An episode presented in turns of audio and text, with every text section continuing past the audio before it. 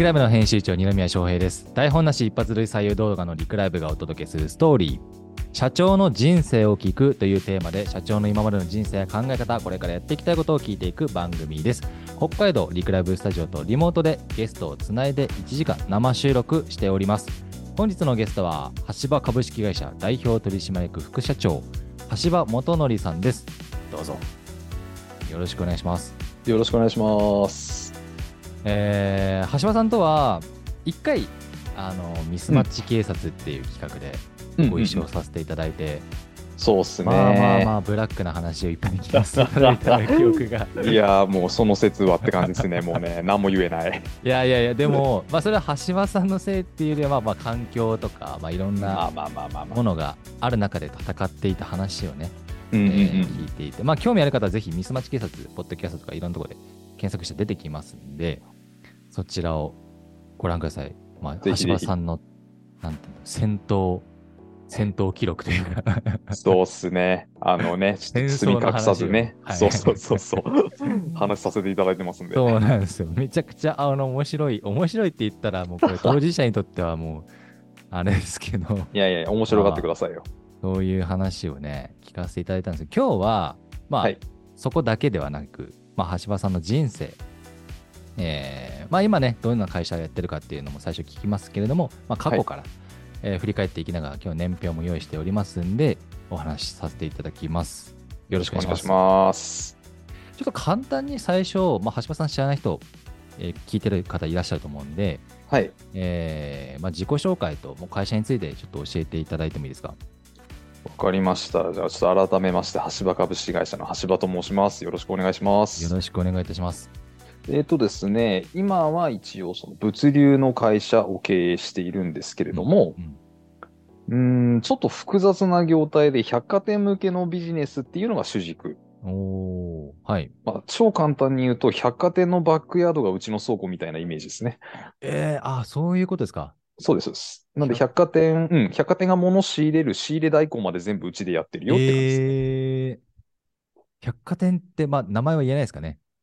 あ、あの、いや、もう本当に上がってる名前でわかると思うんですけど、それこそあの、三越伊勢丹とか、まあ、あの、百貨店はほぼ、百貨店は全部ですね、基本は。すごい。本当ですか？いや、そうなんです、そうなんあです。でそじゃかなり高価なもの。のも中には多く。基本食品なんで、そこまで単価といえそっば、ちですか。うん、デパ地。下がイメージなんですけど、あだ基本はその百貨店から指定をいただいて、我々あ。がバックヤードの機能としへて、ー。物流を担うからの横のつながりが多いですね。その、例えば JR さん、東京駅品川上野とかの駅の指定をいただいてたりとか、うんうんうん大体その紹介でお客様が広がっていくが我々のビジネス。うんまあ物流全体通して我々できるので、まあ武器のあるコンサルみたいな立ち位置の経営をしてます。なるほど。ぶ物流っていうと、具体的にどうどういう部分になるんですか？おいいこと聞いてくれましたね。えっと、はいもう本当に物を運ぶ、運ぶ、えーほ物を保管する、保管ですね。うんうんうん。あとそれこそお菓子の箱作ってお菓子詰めるまで全部できます。あえー、えっ、と、まあ、印刷はされているもの、パッケージを組み立てたりとか。そうそうそうそう、そういうことです、そういうことです。そっかそっか、そのまま箱ごとね、ギフトセットとかだとやんないですもんね。そうなんです、そうなんです。状態で。はい。あ、そこまでですか。そうなんですよ。へーあ、あの、やっぱ物流って言ったらもう運送しかイメージできない人多いと思うし、まあ、うんギリギリ倉庫まで想像できると思うんですけど、うんそれ以外も。そうなんですよ。意外にあの皆さんがね、こう、コンビニで買ってるものとか、あの工程に行くまでめっちゃ大変なんですよ、実は。いやー、そう。でね、僕もあんまり意識しないでコンビニでお菓子とかうん、うん。買い、食材買ったりしますけども、いやー、そうなんですよね。実は結構いろんな手加わって、一般の消費者の方が当たり前に物を買えてるっていう、その裏側を我々が物流の部門は全て担えるようが僕の会社です。えー、いや、コンビニのものって安いじゃないですか、基本。そうですね。100円のプリンとか、うん。それ運ぶにもね、うん。そう大変なんですよ全国一律同じ金額ですからね、しかもね。そうなんですよね。すごいですよ。あーまあ、僕ら北海道ってね、もっとこう遠いところ、末端とかあると、まあ、そこでも同じ金額で買えるんで、そうそうそうそう。すごい企業努力ですよ物流ってすね。ごいですよね、確かに。そうなんです、そうなんです。そういった会社をね、経営して。はい。まあ、規模的にはどううんどういう規模なんですか、規模っていうと、えー、まあ、人従業員数とか売上規模とか。えっと、従業員数が今300ちょいぐらいですかね。で、で年商で言うと最大30億以上は稼いでますえーそれ、なんかコロナとか影響ありますか？これがですね、あの、影響あったんですけど少なかったです、すごく。ダメージはあった。まあ、なくはない。まあまあ、百貨店そもそもそもがやっぱり、やんなくなりましたからね。そうですよね。人もいなくなって、閉めてとか。でも二宮さん、はい。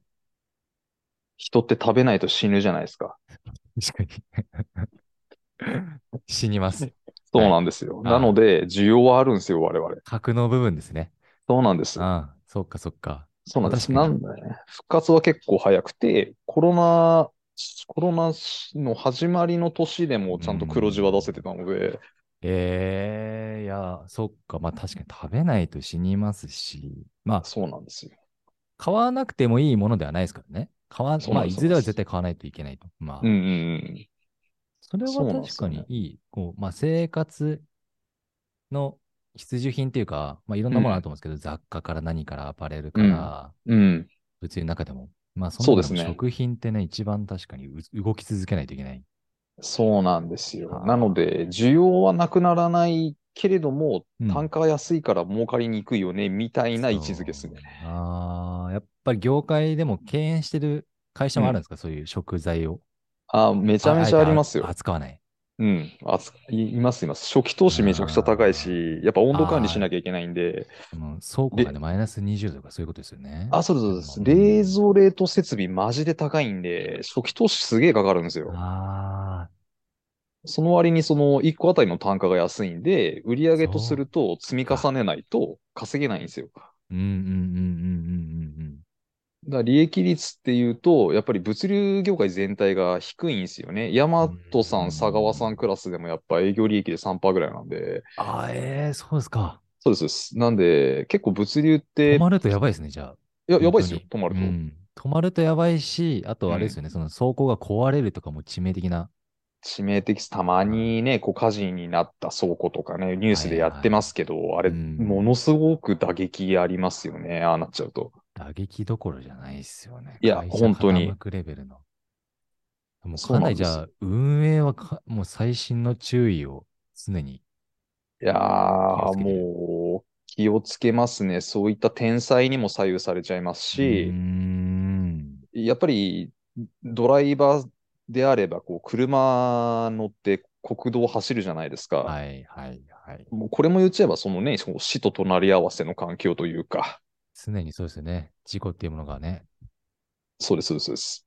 なんで、ドライバーの健康管理だったりだとか、そういった部分も含めて経営はしていかないと、難しい職種ではありますよね。いやー、確かに気を配る部分がうん、半端じゃないです圧倒的によね。多い。そうですよね。人だけ管理するわけでもないし、物も管理するし、そうです、そうです。建物、車、はい。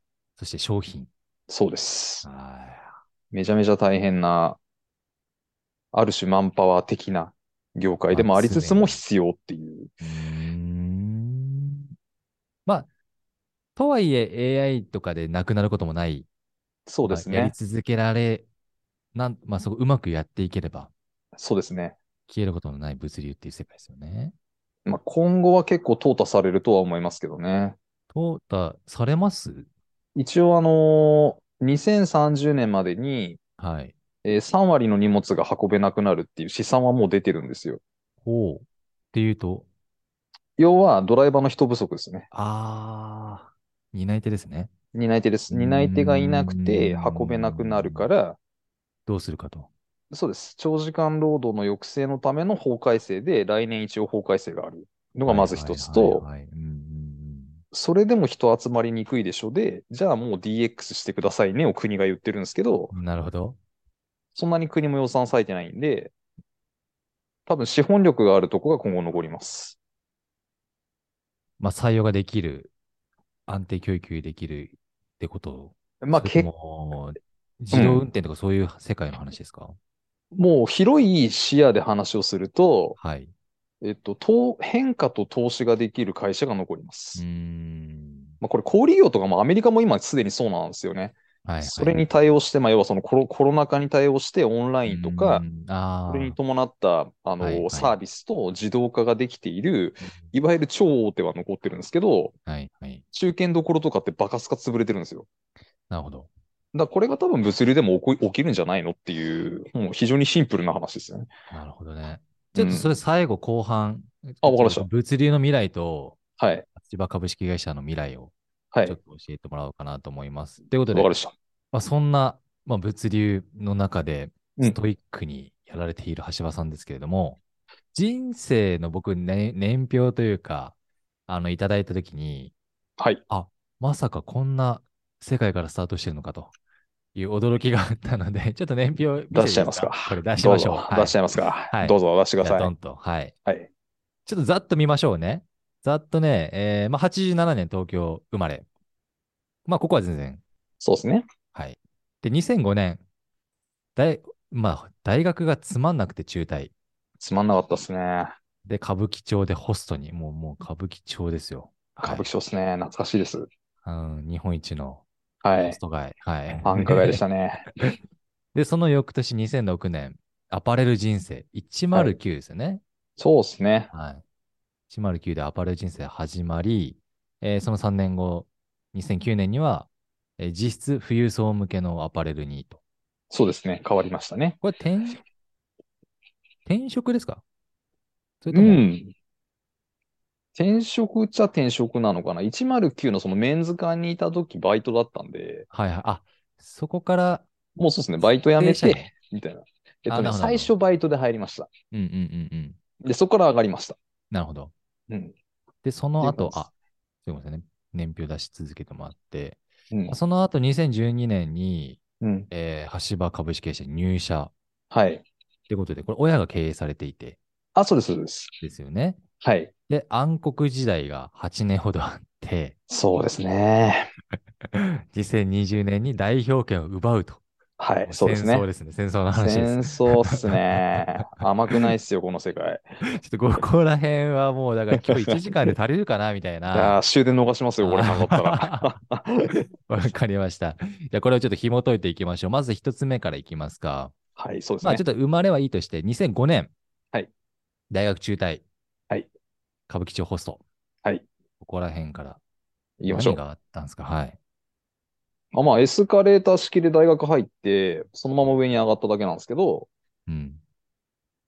あの、まあ、端的に言うとマジでつまんなくて、でつまんなかったっていうのは、いや、もともと橋本さんうんが富裕層の中にいたわけですよね、生まれ育ちは。うーん、まあ、中高なんかはそうですね、お寺の学校だったので、白金うん、で。白金生まれでですね。はいはいはい。まあ、金はもうとりあえずあポケットにいっぱい入ってて。まあ、そうですね、ガッポガッポでしたよ。何言わせるんですか？やめてくださいよ。で、ででまあ、うん順風満帆に大学行くわけですね。大学で行きました。中退は、まあ、相当なんかあったんじゃないかなと。いや、入って1ヶ月ぐらいでもうね、先が見えたんですよ。おうすごい、先が見える。先が見えましたね。マジでここ何も得るもんね、みたいな。ふふうに感じてしまったんですよねうんうんうんまあまあ、あのー言うてそのね、生かしてもらってたんで、そんなこと言うのは、うん今考えりゃ大門違いなんですけど、はいはい。まあ当時なんか10代なんで、もうやだ、つまんねえ、やめる、みたいな端的な思考になったわけですよ。え、何ヶ月で辞めたんですか？1ヶ月でやめました。いあ、は、はいやっすね。や、なんかね、表面的な付き合いしなきゃいけないっていうのが、マジでもう、肌に合わなすぎて、まあ、日本全国どの大学もそういうことは起きてると思うんですけど、そうですね。まあね、社会の縮図ですよね、あそこがね。ううんん、そうそうそう、そんな感じ。そう。で、それが耐えられず、はい。で、もう中退して、うん。なんかもう、とはいえなんかやれることもなかったんで、うん。そう、友達がちょうどそう、ホストやってたんですよね。おうで、一緒にやろうよって言われて、やるぐらいの軽い感じでやったんですよ。大学卒業してから、うん、してからやりましたね。18、19ぐらいの時ですよね。10、うん、そうね、18っすね。はいはいはい18でやりましたね。ホストの世界一気に突然。行きました。ちょっと教えてください。なんか、何、どんな感じだったんですか？ああ、あのー社会人経験がないので、うんうんうん。要は舐めたやつでしたよ、すごい。先輩差し置いて自分が一番前、なんか踊る系の店だったんで、そこ。おー。そう、あの、入った初日から先輩差し置いて僕がど真ん中で踊ってるやつでした。それ、それ大丈夫でした？そんなことして。いや、結構やられましたよね。誰、誰にやられるんですか？先輩。先輩。先輩ホスト。うん。お前舐めてんのかっていう。お俺が先だろみたいな。そう、いや、ナンバーワンをなんで差し置くんだと。しかもナンバーワン差し置いたんですね。あ、そうです。ナンバーワンのためのせただの賞先輩じゃないですもよね。あ、そうです、そうです。んもうトップですよね。 top of top、そのホストクラブの。あ、そうです、そうです。はいはいはい。でも2番手ぐらいの人からはめっちゃ気に入られました、それで。逆にね。お前面白いなっていう。そっか、トップはトップのやっぱりプライドありますからね。あありますよ。え、ホストはちなみに何年ぐらい？あ、全然、あの、1年も経たないぐらいかな？ぐらい。あーえーそのホスト経験、まあ僕ない、まあないんですけど、はいはいはいはい。ど、どんなし、どんな仕事なんですか？あ、まあ、端的に言うと、接客業なんですけど、うんうんうんうん。なんか売る商材が自分って感じですね。ああ、だから、究極の営業だと思います。そっか、自分自身だけしかないわけですね。武武器というかも商品が。もうん。自分というキャラクターを買っていただけるかどうかっていう、本当にその営業の本質ですよね。ええあ、もうじゃあ営業の人生の始まりですね、ここは。そこが始まりでしたね。うん。で、1年で辞めちゃったのは、うん。なんかあったんですか？えっと、単純に、ちょっと当時のその歌舞伎町って今より全然危ないところだったので、ん。なんか竜が如くのイメージ。あ、もうガチで竜が如くの世界ですね、マジで。あの、キャッチと、うーんと、迷惑防止条例そんなに厳しくなかった頃なんですけあどあ、、すごい。はいはいはい。うん、そういう都から言われるんじゃなくて、ま、場所間違えると怖いおじさんが来る時代ですね。うわーえ？そうホスト自体はうん。まともな経営？それとも、まあ、あ、でも、ガサ入れとか入ってましたよ、結構。ああ、うん。だ風営法も多分今より緩かったんで、その当時、まあ、どんどん厳しくなってますもんね、今ね。厳しくなってますね。うんだから結構ガサ入れ入るともうみんな一気にこううん雲の、熊の、雲の子散らすように、とりあえず隠れてっていうのをやってましたよね。すっごいドラマとか、うんそういう世界ですね。だから10代でそれ経験すると疲れちゃうんですよね。疲れも、もうなんかすごいた楽しく、楽しそうなんですけど、逆に言うと。いやー、厳しいっすよね。やっぱもう吐くまで飲んで、あ、そっか。あー体悪くするし、ね、不規則だし、街歩きゃ怖いおじさんいるし、うーん。それ、親はどうだったん。ですかそん。ないいとこ育ちで。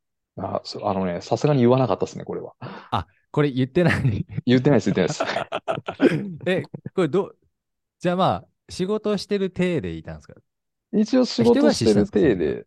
いや、その当時はまだ実家でしたね。うわ、うん。もう朝方帰ってきて、夕うん方出てくみたいな。あ大丈夫こいつみたいな。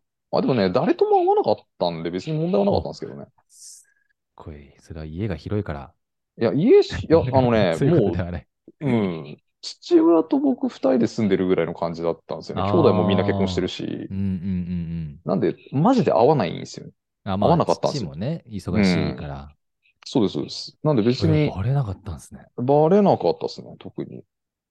まあ、これは多分聞いてないと仮定しているんで、あのうん、祈ってます、僕もそういうふうに。あんまりオープン化しない方がいいですね、これ。や、でもオープンに喋っちゃうんですよね。二宮さんもね、引き出し上手だから、もう。いやいや、楽しいんですよ、こういう話を聞くのが。いや、僕も話すの楽しいんで、趣味みたいなもんで。どんどんどんどん掘り下げてくださいよ。えで、まあちょっうんと時間的にね、もうあー20そうですねそうですね分もいってしまったんで、そうですね。でその後、うん。まあ何かきっかけでアパレル人生始まっていくわけですけど、そうですねちょっと今ね、こう2006年、うん。黒くしますか？ポンと。うん。はい。うん。うん。ここは109、まあ、結構、また綺麗なとこに。そうっすね。うん。109-2の方ですね。2ね？はい。そうそう、メンズガンの方に入はいはいはい。りました。もうホストやめて。ああ。流行ってたんですよね、109-2って当時。あー、まあまあ、日本の最先端ですよ。最先端でしたよね。で、ギャルが好きだったんですよね、当時すごい。え、くあの、多分当時ってギャル時代ですよね。あの、エッグとかメンズエッグとかそういうのが出てはいはいはいた世代なんですけど、はい。ちょっと長めですか？髪とか。長かったですね。襟足結べましたもん、だって。おー。あ結べの、ましたね。カトゥーンとか流行ってた時代？の、もうちょっと前。もうちょっと前、前。嵐が出始めたぐらいですもんね。嵐はね、いや、2000嵐が出始めたのは1998僕中1ぐらいなんで、そう。もう、もうもうちょっと後ですね。嵐の次、なんだろう。うん。その、誰？あの頃ってどうだったっけな？何が流行ってたかな？嵐の次ってなんだろう？嵐の次だともうキスマイとかになっちゃいますよ。ああ、そうかそうか、結構。結構後ですよだって結構後ですよね。うん。うん。あ、そうそう。それでメンズ、エッグとかが流行ってて、はいはい。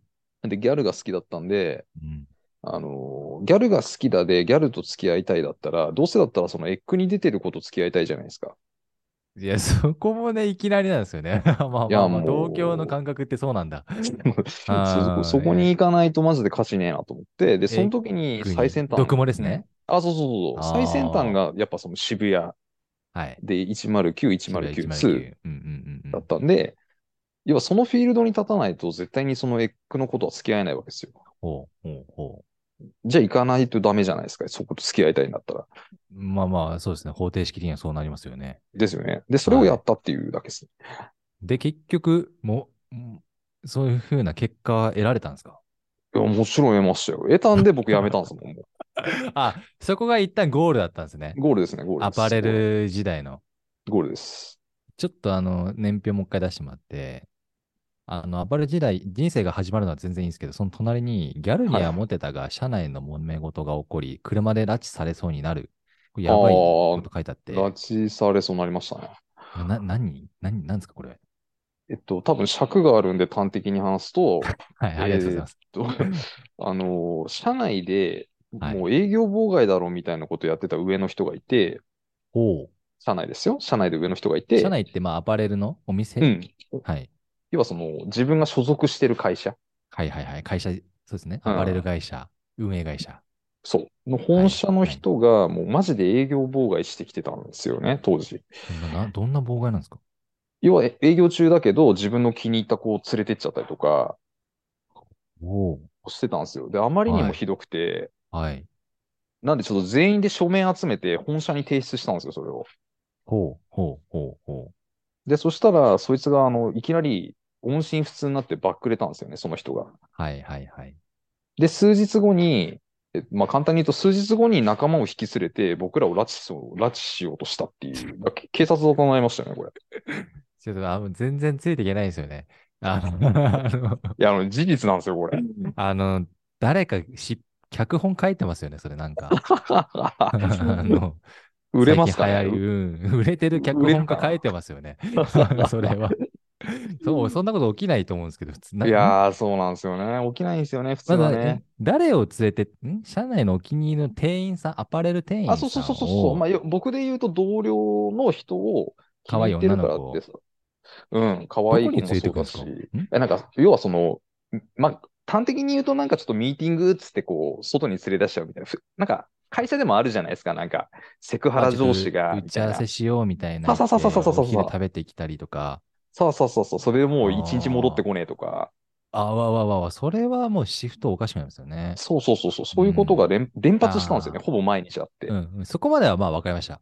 うん。そこまではまあいいとして、その後署名書くのも分かります、それを。うん。で、その後拉致されるのか分かんないんですよ。いや、呼び出されて裏、裏側に。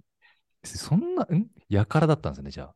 やからでしたね。ちょっとその西東京の方に、こう、つながりが広い人だったんで、そう。西東京。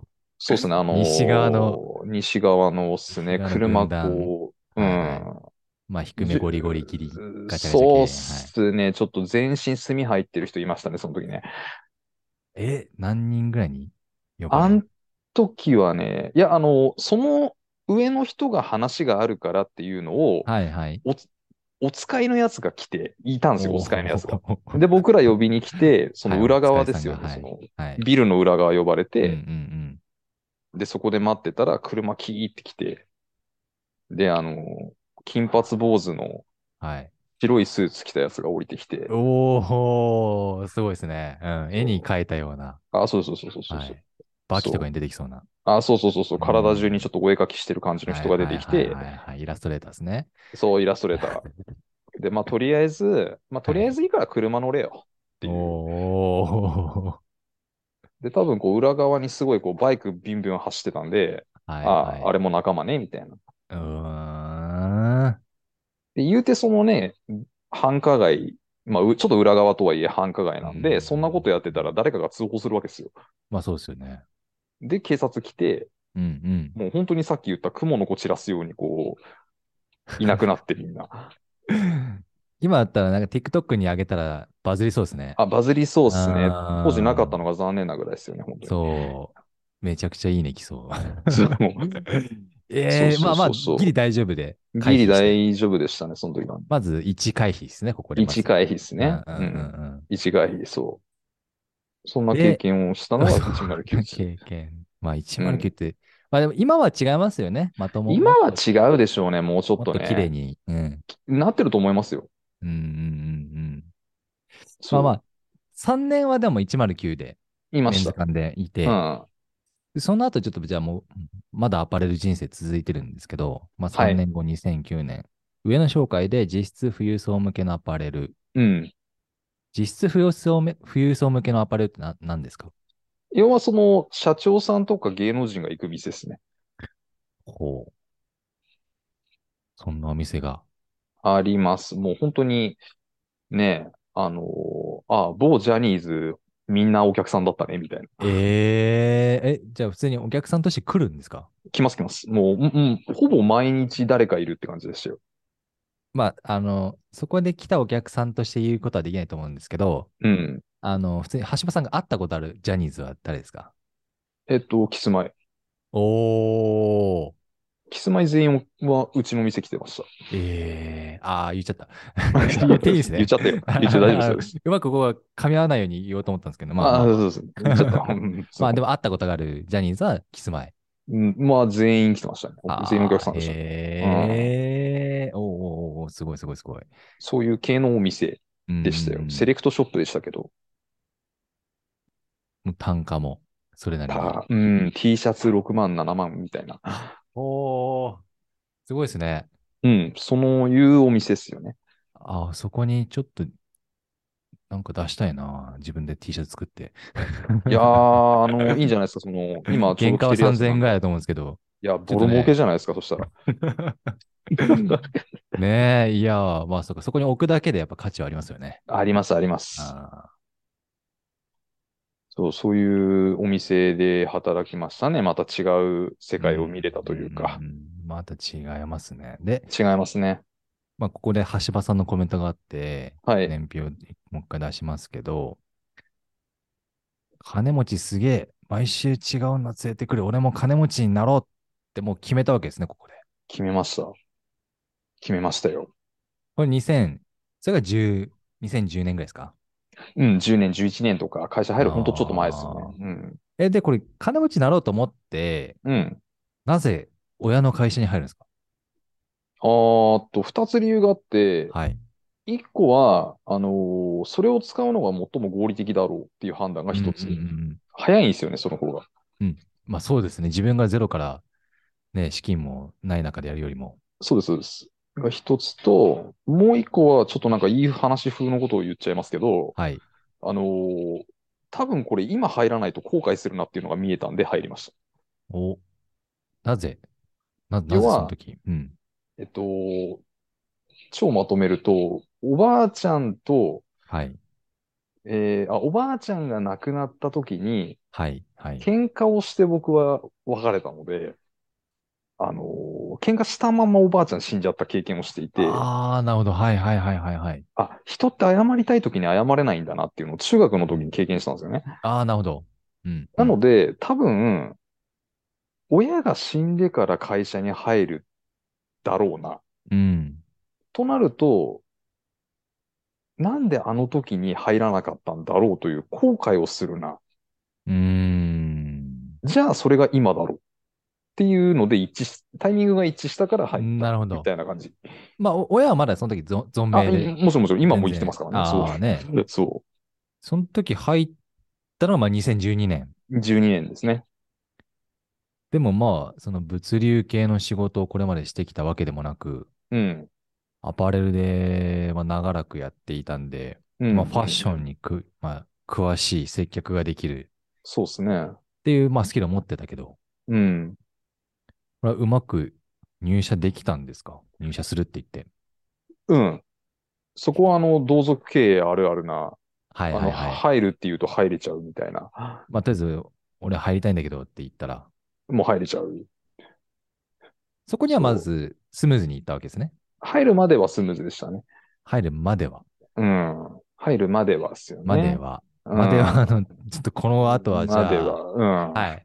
じゃあ、ここからは、あの、3時間コースで、ここから話をそうっすねそうっすね3時間コースしていただきましょう。まあ、までは、まあ、ここまでは一番、まあ、橋場さんの人生では、まあ、スムーズに生きて、そうですね。ね順風満帆に、うん。えーまあ、エッグの彼女を連れ、うん。えージャニーズと仲良くなり、うん。えー自分も6万の T シャツ着て、うん。えーそうっすね やってきた中で、うん。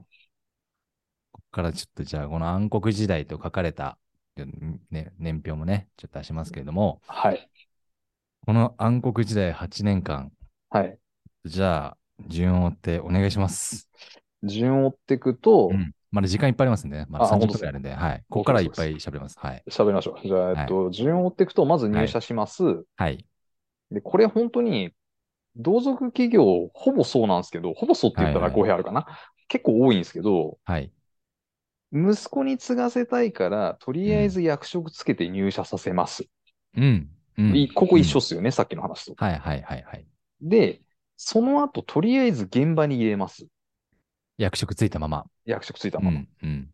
うん。で、放置しますが割とあるあるっす。ああ。あるあるなんですよ別にその3点セット。3点セットっすね。はい二代そうん、2代目、3代目、あるある。橋本さん3代目ですか ?2 代目ですか？僕4代目です。?4 代目。お、4代目です。歴史のある会社ですよ。4代目で。はい。現場にすら入らなかったっすね。現場にすら入んなかったな、その時。本社にいて、はいはいはいはい。え、マジで何もしないんですよ。することがないんですよ。はい。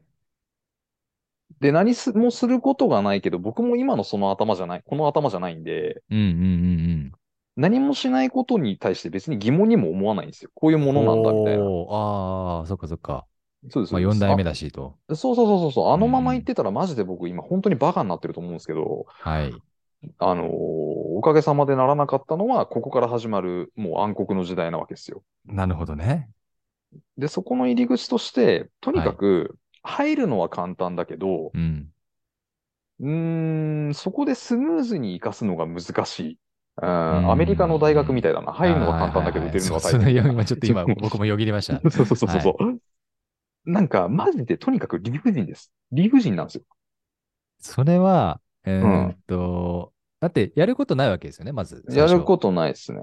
やることない中でどう、まず仕事仕事はどうしてたんですか？仕事は、いやもうないんですよ。マジでないんですよ。なんか例えばたまに来る、はい。はい。デデータを作るとかも、なぜそれを作るのかもわからないし、うんうんなんか、あのー何のためのものかの説明もないし、わからないままただキーボードを叩くか、もしくは、あ、はい。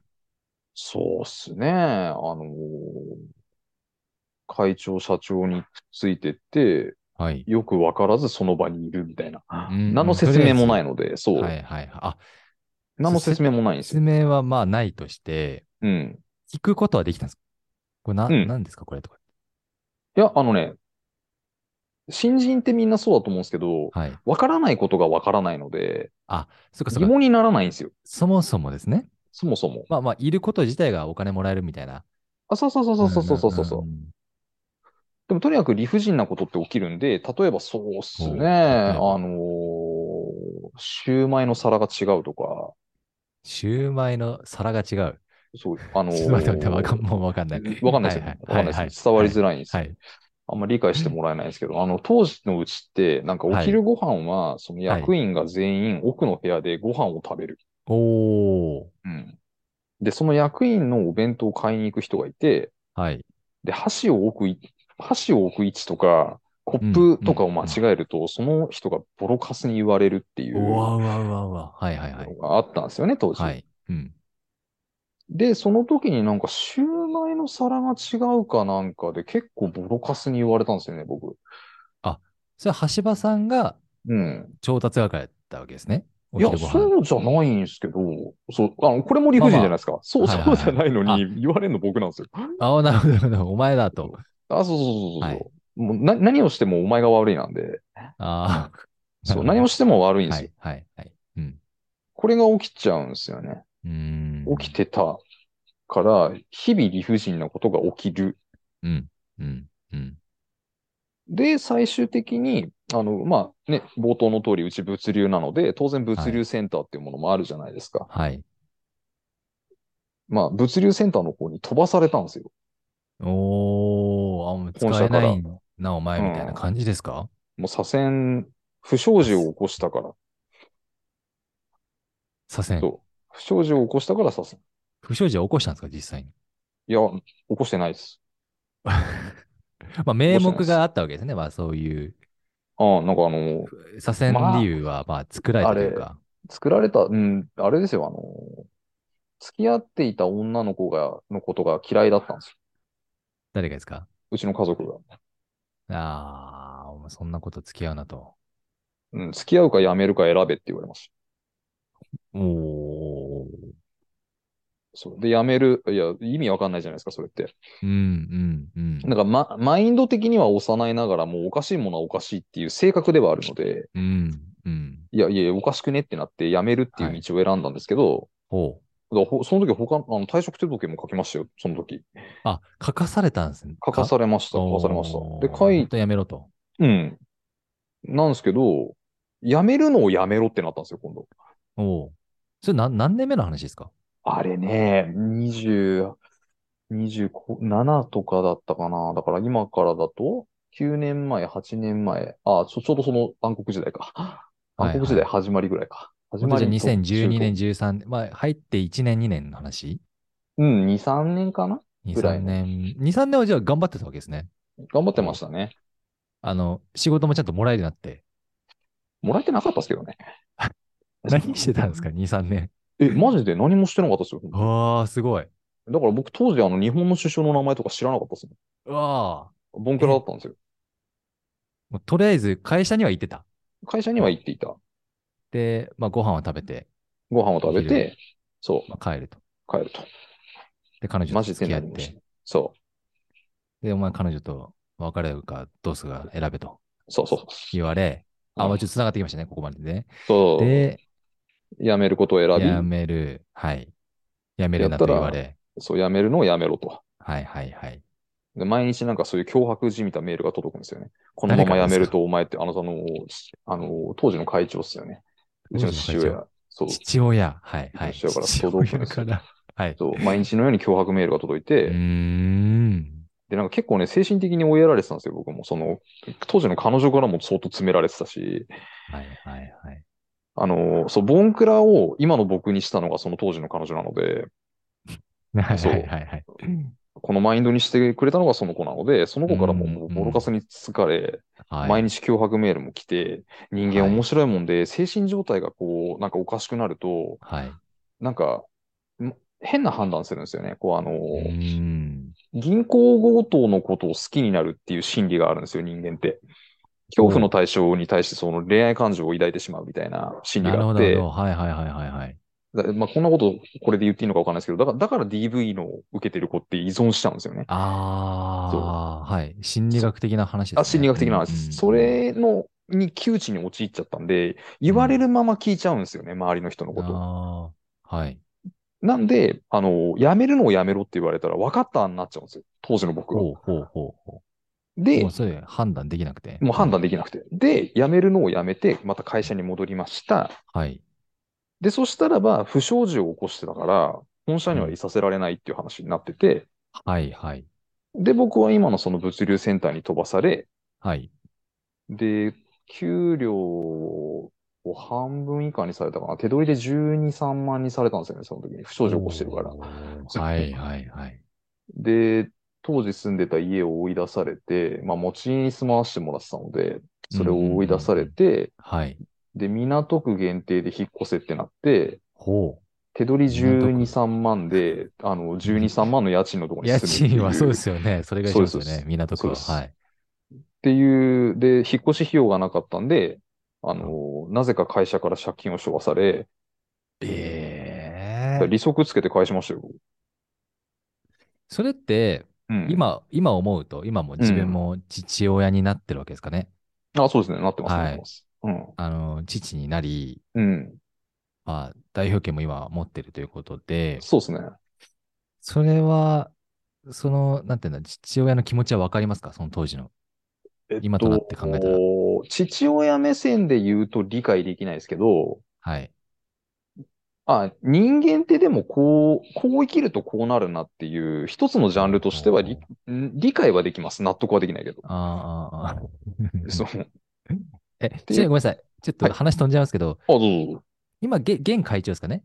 お父様。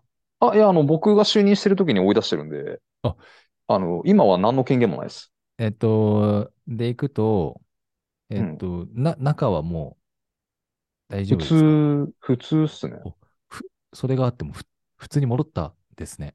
あのね、もともとおかしな人ではないんですよ、この経営者としては。ああ。あの投資家であり経営者なんで、うん。まあ昔ながらのというか、うん要は雷を落とすけど愛愛着はあるみたいなああ、まあ、人情系の人なんです。人情系の人はいなんですよね。うん。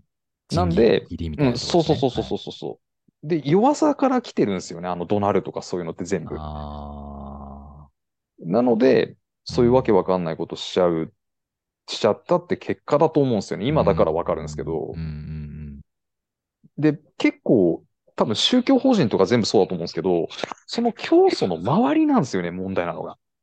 うん。はいはい。教この祖ではなく周り、教祖じゃないです、教祖じゃないです。教祖結構まともだったりするんですよね、信念があって。はいはいはい。まあ、まともって言ったら語弊があるかな。そう、周りが。周りなんですよ。周りが恐怖で自分たちの像を作っちゃって、うーん。保身に走って、それで変なことやっちゃうっていうのがよくある縮図で、うちもそうだった。なるほどね。うん。あの、ヒーロー系の映画のなんか悪役の人たちみたいな、うん。実はいい人なんだけど、みたいな。そうそうそうそうそうそうそう。周りなんですよね。その星に走っちゃう連中が、まあ、あの、おかしなことやっちゃうんですよね。ええー、それは、うん、まあまあまあ、いろいろあり、まあ、飛ばされたところまでちょっとまあ来てるね。飛ばされた後どうったんですか？はい。飛ばされた後に、あのー僕の今の側近と出会います。おその側近はその社内にいたいたわけですか？その当時の。アルバイトのドライバーでしたね。おお。飛ばされて、役職は外されて、役職は外されましたね。もう何もない。物流センターの一スタッフとして、あ、そうそうそうそうそうそうそう。何してたんですか物流センターで？えっと、やっぱり仕事がないんで、やっぱり、やっぱり、そう、相変わらず、はい。相変わらず、はい。自分たちで開拓してきました、そこから。僕と僕の側近で、えーまあ、要はその僕の側近もアルバイトのドライバーとはいえ、家が商売やってたんで、経営者の息子なんですよね。ああ、おうおうおうで、境自分、そうそう、自分でも投資、株式投資とかもやってる人なんで、ええあの、経営がわかるんですよね。はい。端的に言うとね、経営がわかる人で、うんうん。で、ああ、いわゆる同族企業だな、この会社クソだな、もうやめようって思ったタイミングで僕に会う,、うん会うわけですよ、うん彼も。で、うわ、またなんかこう、ボンボンが来たなって見ながらも、はい。話してみると、うん。なんか、橋場家なのに橋場家の悪口めっちゃ言ってるな、みたいな。もうボロカスに言うんですよ、僕も。な、はいえ、おここおかしくないですか？みたいなことを僕結構言ってたんですよはいはい。で、もしかしたらこの人だったら変えてくれるかもって思ったのが、思ってくれたのが7年前ですよね。その彼が橋場さんに対してあ、、そうです、そうです。あこの彼ならと、まあそうです橋場さんなら、そう。で、そっからっすよね、僕ら二人でもう環境を変えて、いろいろやりましたよ。従業員満足度を上げるにはこうしようとか、人事周りをとりあえず固めようとか。その、ドライバーだったことは、ドライバーを辞めて、ん？ドライバーからまた別の部署に行ってた、行ったタイミングですね、ちょうど。行ったタイミングでまあ、総務とか方の方かな。うん。で、その時に出会って、ボトムアップで。うん、そうっすね、そうっすね。で、そっからいろいろや、いろいろ変えてきましたよっていうのが、まあ、超省いて話すとそういう話ですね。で、この、まあ、めちゃくちゃ何か起きていたり、採用でやばいことが起きてたりする話はうんうんミスマッチ警察で話してるんで、うん、そうですね、そうですあね。の、それはそっちを見ていただあのいて。スピンオフ的にちょっと聞いていただいて、うんはそうですね。いはい。えーえ一番暗黒だったのはいつですか、うんこの8年間で。えっとね、多分4年前ぐらい。3年前か4年前かな。2018年。うんぐらいはやばかったっすね。僕の2度目の立ち入り禁止になった時ですね。ちょっとそそれ、ちょっと教えてください、それは。まあ、すげえ単純に言うと、利益を出したら追い出されたっていう。こう、まあ普、通のことなんですけどね。そうなんですよね。出る杭って打たれちゃうんですよね。利益は出る杭ではないんですよね。そうなんですよね。出ていい杭なんでね。すよね。そうなんですよ。でも、あの、そういうの通じないんですよ。生意気だとかってなっちゃうんですよ。ああ、あいつは今までの俺らのやり方より利益出してるからダメだと。そう、もううぜえしかないんですよ。あの、カップルの喧嘩っすよね。ムカつくしかないんですよ。え、ちなみにどうやって利益出したんですか？ちなみに。あのーまあ、無駄を、本当に無駄を省いて、うんうんで、えっと、お金生まなきゃいけない場所でちゃんとお金を生んだ。まあ、要はその収入と支出を整えたっていう、まあ、当たり前の方法を取っただけなんですけど、うん。はいはい。そしたら、あの、その当時の過去最高の利益が出て、えー、そその時なんか立場はどういう立場だったんですか？橋あの時はね常務取締役まで上がりました、その時は。もうじゃあ徐々に上げていったわけですね。上げてきました、上げてきました。あのーまあ、取締役、うん。えー、専常務常務。あ、いけ常。務になって、はいはい。で、常務時代が長かったんですけど、僕。うんうんうんで、結果も出て、やっぱ間違えてなかったよね、俺らうん。のやり方。はいはい。よし、じゃあ次はこうやってこうぜでストップがかかったんですよ。おー、待てよと。そう。もうこのセンター入るな僕の側近もその当時飛ばされたんですよ。別の部署に。ちょっと、ね、別の場所にうんすごいですね。まあまあうんまあまあまあ。これちょっとやりす、話を聞きたいけどね、ね時間まあちょっとね尺がね 尺があるんでね。え、まあ待って。まあ、で、一旦、まあ、出入り、だまあ、出禁になって、出禁になって、まずうんどうしました、出禁になってから、えっと、自分の足りないものは何だろうっていう思考になったんで、おう。まあ、要はその自分が組み上げたものがうん。崩されたのって、自分に力がないから崩されたってことだろうな。はいはい。人のじゃせいだあ何が？そうそうそうそう、自分の力不足だよな。うん。じゃあ黙らせるには何をすればいいか。うんうんうんうん。結局やっぱ組織だから役職になるような。はい。じゃあ今自分に足りないものなんだろう。人脈がねえってなったんですよ。おー。で、人脈を作りに行きました、自分から。マジであの経営者の知り合い、その時一人もいなくて、まあ今でこそね、こういろんな方とお付き合いできてますけどうん、当時4年前ぐらいって一人もいなかったんですよ、経営者の知り合い。そうですか。うん。で、そっから本当徐々にですよね、一人一人、もう本当セミナーとか懇親会で隣になった人が気に入ってくれて、紹介、紹介、紹介、紹介ですよね。まあ、人のつなぎを、まあお、いっぱいやっていき、いろんな方々とつながっていく。これはなんか狙いはあったんですか？人脈っていうのは。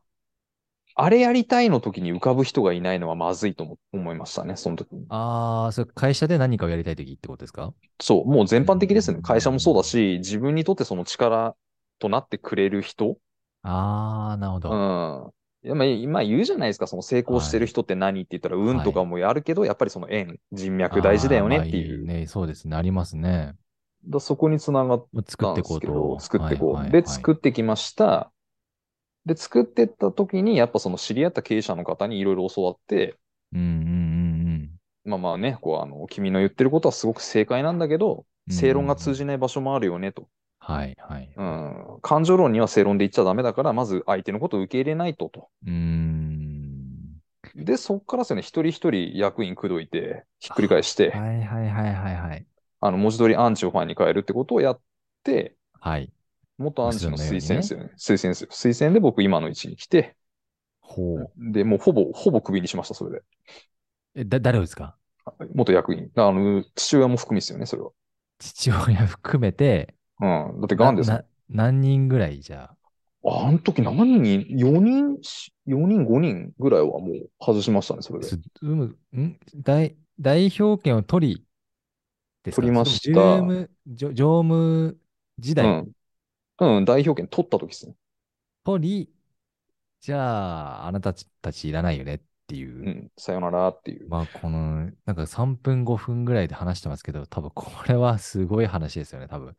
当時のーそうっすね。状態を聞くと。そうっすね。それ、そうですね。そこで今の位置に来れた。で、やっと今、今でこそようやくその、まあ、営利団体としてちゃんと利益を追求することができるようになった。なるほど。うん。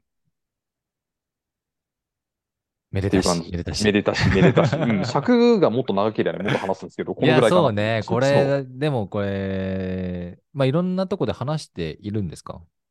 うん。出会った方とかに話すことはありますよね。あんまり、めちゃくちゃ面白い。これ多分よ、い一日中聞けますね。そう発信はそんなしてなかったですけど、うん。いや、これでも代表権取ってからの話も聞きましょう。うん代表権を奪いなんでね。そうですね、そうですね。奪って、まあ、ちょっと年表最後出してもらって、ここでやっぱり最後来るんですけど、2020年、2年前、3年前ですか。3年ですね。代表取締役副社長へなっはい。て、はいこ。れ一応、副社長って書いてるのはなんか理由があるんですか？一応、あの、うち代表者2人いて、代表権、代表取締役2人いて、社長が僕の兄なんですよね。あ、お兄ちゃんなんですなるよ。そん兄、今初めて聞きましたけど、兄はど、どっちだったんですか？ダークサイド、ライトサイド。う。ダークサイドですね。もうあガチガチのダークですね。あ、なるほど。うん。うん。戦ってた側だったんですね。戦ってた側ですね。ほう。もうすごいっすね。それをいつに、いつこう、味やっぱり方になったんですか？正直まだなりきってはないと思うんですけど、うんうんうんうん。言えなくなった、ならせたのは去年かな。前、前期って言えばいいんですかね。はいはい。で、前期でもう過去一の利益出したんで、おー。もう何も言えないんですよ。あの、うまあん、じゃあ文句があるんだったらじゃあやりなよっていう。うーん。もうこれが全てなんでね、ビジネスなんで。数字ですねうん、数字っすよね。まあ結構今話の中ですっ飛ばしてきたのが、そはいの数字の作り方ですよ。はいはいはいはい利益の出し方。うん。まあこのあたりはまたどこかで、そうですね、そうですねぜひ、ビジネスの話として僕も聞きたいですし、あ全然、あの、おこ話しさせていただ簡ければ。単なことではない、その本読めばとか、うん。あれば目の前のことやってれば、うん努力でなるとかじゃないと思うんで、そもそもまあまあまあまあ、シビアスからね、そこら辺は。そうなんですよね。うんまあその辺はちょっとね、まあそうですね、また一別の。言では片付けない話かなと。うん、そうですね。これ聞きたい人いたらぜひあのコメントください。あの、続編やりますんで、そのビジネス。う何でも話します。利益出し方みたいなところで。はい。で、まあ代表権、まあ今、こう奪ったっていうか、まあまあ代表に、なりうんなった。うん、そうですね。ここの2年ぐらいは、はい。なんかど、どんな感じでした？いやー、なかなか、まだまだ、あの、今も完璧じゃないのうで、んあの、、こうできたとまでは、もちろん言えないんですけど、はい。やっぱでも試行錯誤っすよね、2年間も。ううんん。ようやく、走り出しに、今年でスタートラインまでいけるかな、土台が、なんとなくっていうのが、まさに今うんうんうんうん。ですかね。そうっすね。それが今かここからはな。ここからっすね。ここからちょっと考えてること？はい。なんか何ですか？ここから考えてることは、えっと、人生のゴールみたいな話をさせていただけると、おはいはいはい。えっと、僕のゴールがうん。いい人生だったなと思って死ぬことなので、うん。ええっと、それをやるには多分選択肢が広くなきゃいけないし、はいはい。まあ広い方がいいし、うん。選択肢が広がるには多分お金がどうあっても必要になるので、うん。そのお金を作るには多分今まずこの会社を使うのが合理的でしょう。さっきの話じゃないですけどね、はい合理的でしょう。うん。なんですけど、冒頭の通り、物流って利益率が低いので、うん。ただ、お金は生みやすいんですよ。売り上げは大きいので。うん。うん。うん。うん。うん。じゃあ、この得た売り上げを別のものに投資した方がいいですよね。さっきの変化と投資じゃないですけど。うん。うん。なんで、あの、多分ソフトバンクみたいにするのが利口でしょうね。そのじゃあ物流っていう世界から外れて、まあ、うんあらゆる事業に投資をしていくっていうことですか？簡単に言うと。が、どっちかっすね。あの、本当にお金取りたいんであれば、その、運用でとの何かに投資するか、もしくはキャッシュームになったら多分不動産が一番利口なので、ああ、なるほど。どっちかですね。安定として？安定として。それをやるべきなんで、うんその、ための資本作りをまず今この会社でやっていて、うん。まあ、あの、MA の案件なんかも最近あの、もらってはいるので、いいよ、いいものがあれば買収しちゃった方がいいですよね。はいはいはい。まあ自分たちの力じゃないところのまた、社員と会社を。あ、そうです、そうです。うんだからもうビジネスというか、その、じ事業のポートフォリオの構築もそうですし、はいはいはい。グループとしてのそのポートフォリオの構築っていうのはうん今後はしていった方が、うん。あの、まあ、時代が変わる、法律が変わる、人の行動が変わるっていう中でも生き残る手段でしょうね。はい。そこを考えて今は行動してます。なるほど。うん。すごくでも、あの、今日お話聞いていて、一貫していたのが、もう橋場さんのこう、まあ自分の軸ですよはね。い。はい。こう、まあ余計なことを考えないというか、そうですね。まあ、しっかり自分の軸でいくという、こう、じゃあ社会がとか、世界が、環境が、日本がみたいな話じゃなく、はい。まず、ここっていう、そうそうそうそうそうそう一本そう道ありますよね。ありますよ。そうじゃないとね、うん。いや、そうじゃないとこうなってないですね。なってないっすよ。多分皆さんもそうですけどね、自分の人生ですからね。うんん。いや、でもすごいなんか生き方を学んだ気がします、今日。いやいやいや、恐縮です、そんな。その会社づくりもそうですけど、うん。エリアは、これ経営論とかじゃなくて、じ人生観というか、うん、そっちかもしれないですね。うん。いや、またちょっと聞かせてください。ぜひぜひ。あっという間の1時間で、本当ですまね。たね、僕もあのミスマッチで結構聞いたつもりだったんですけど、まだまだ眠ってますいね、あの話が。もうぐっすり眠ってんのいっぱいいますよ、今。まだまだ。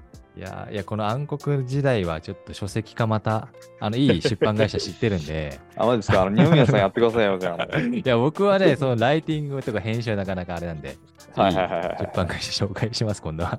お願いします。ということで、今日は1時間、橋場株式会社の橋場元則さんとお話しさせていただきました。ストーリー、ありがとうございました。こちらこそありがとうございました。次回のストーリーをお楽しみに。